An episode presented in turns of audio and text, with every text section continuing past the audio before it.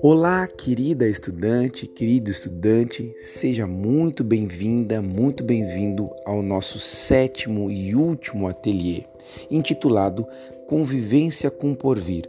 Seremos os mesmos, ainda que outros. Convivência com Porvir.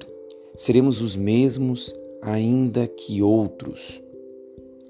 Durante cada um desses sete ateliês, temos convidado você a refletir sobre os objetivos e os sentidos da sua vida nessa disciplina que associamos qualidade de vida, sentido de vida, projeto de vida e desenvolvimento profissional docente.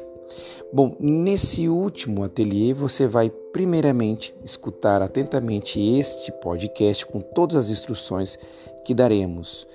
Uh, em seguida você vai assistir uh, um, uma obra-prima do cinema uh, de um dos maiores cineastas do século, século XX, o japonês Akira Kurosawa, na sua obra-prima intitulada Sonhos.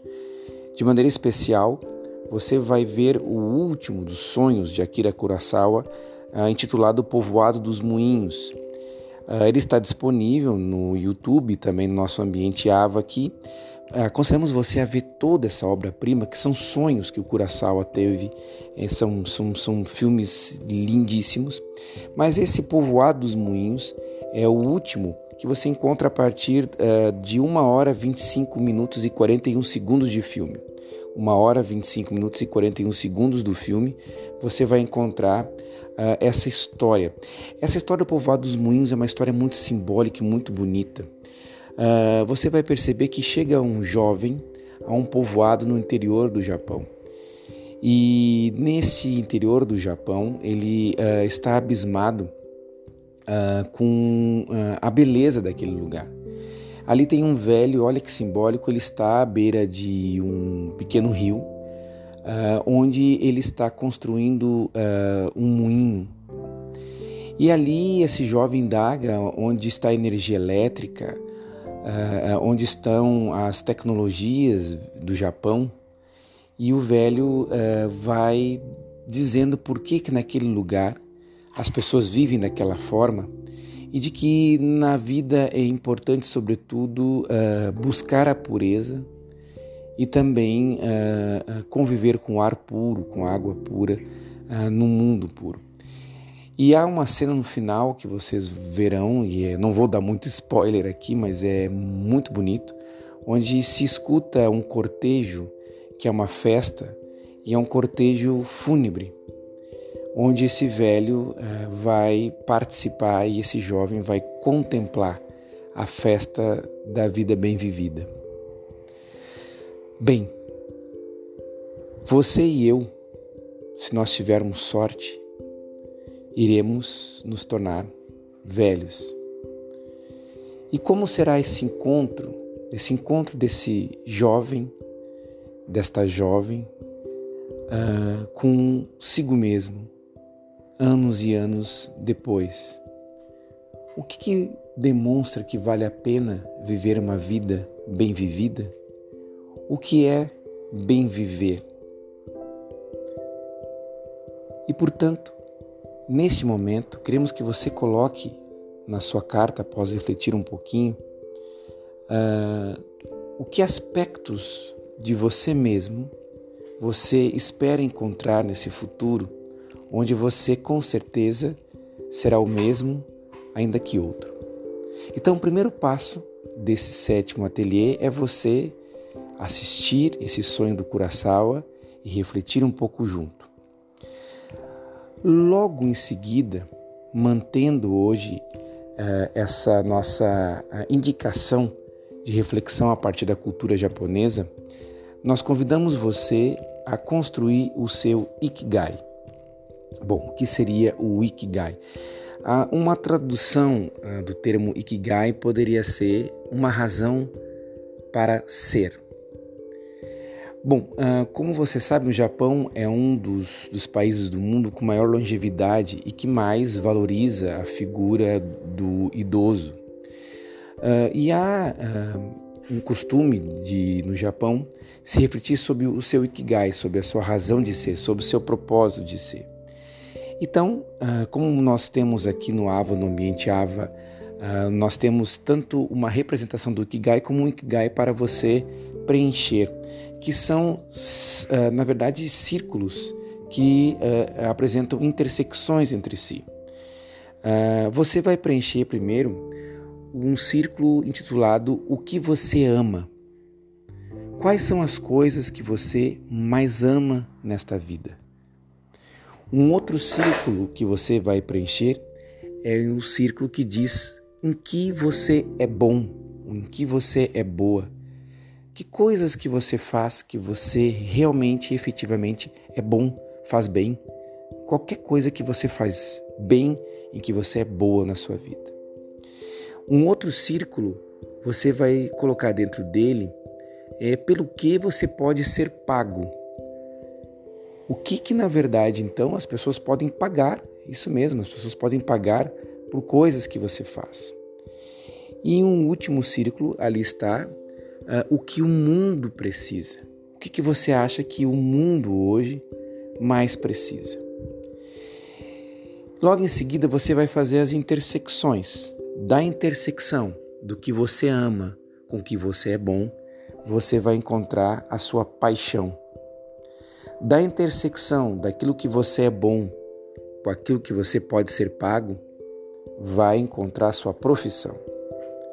Da intersecção daquilo que você é pago com o que o mundo precisa, você vai encontrar a sua vocação.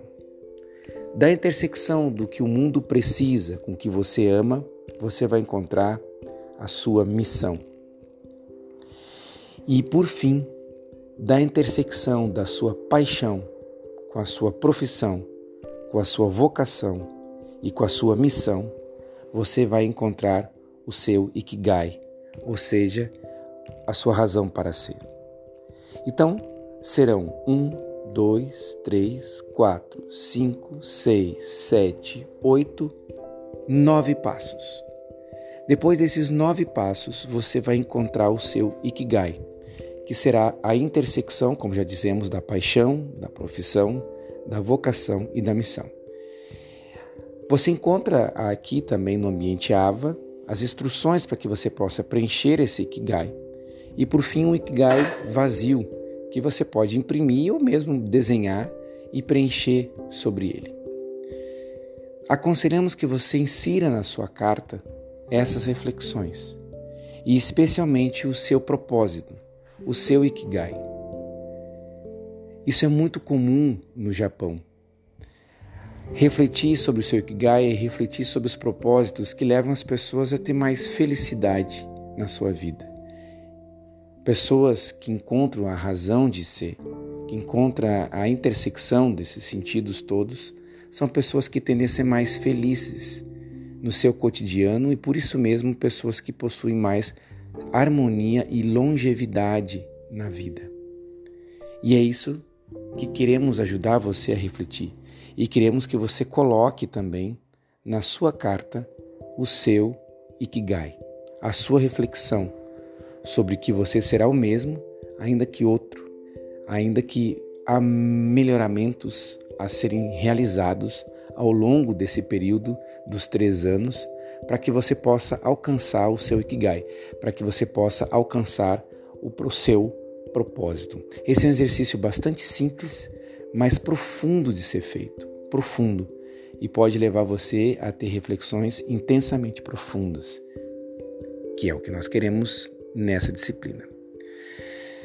Muito bem, depois de fazer isso, termine de redigir a sua carta, participe do nosso fórum, o último fórum, o fórum número 7, e após terminar de escrever sua carta, coloque, como já indicamos outras vezes, no envelope, lacre, enderece para a Avenida Beira-Mar, 1200, Janga, Paulista, Pernambuco, CEP 53 439 010, aos cuidados do professor Alexandre Machado. Daqui a três anos você vai receber essa carta novamente na sua casa e nós vamos combinar. Nós vamos combinar daqui a três anos, se Deus quiser, um encontro presencial para refletirmos sobre essa, essa disciplina curiosa que vai durar três anos. Uma disciplina que durou uh, eh, 45 dias no fundo, né? foram sete semanas, mas que vão durar sete anos. Opa, ato falho. Três anos sete anos, 70 anos, quem sabe. Dentro daquela perspectiva que já refletimos sobre as diversas texturas do tempo.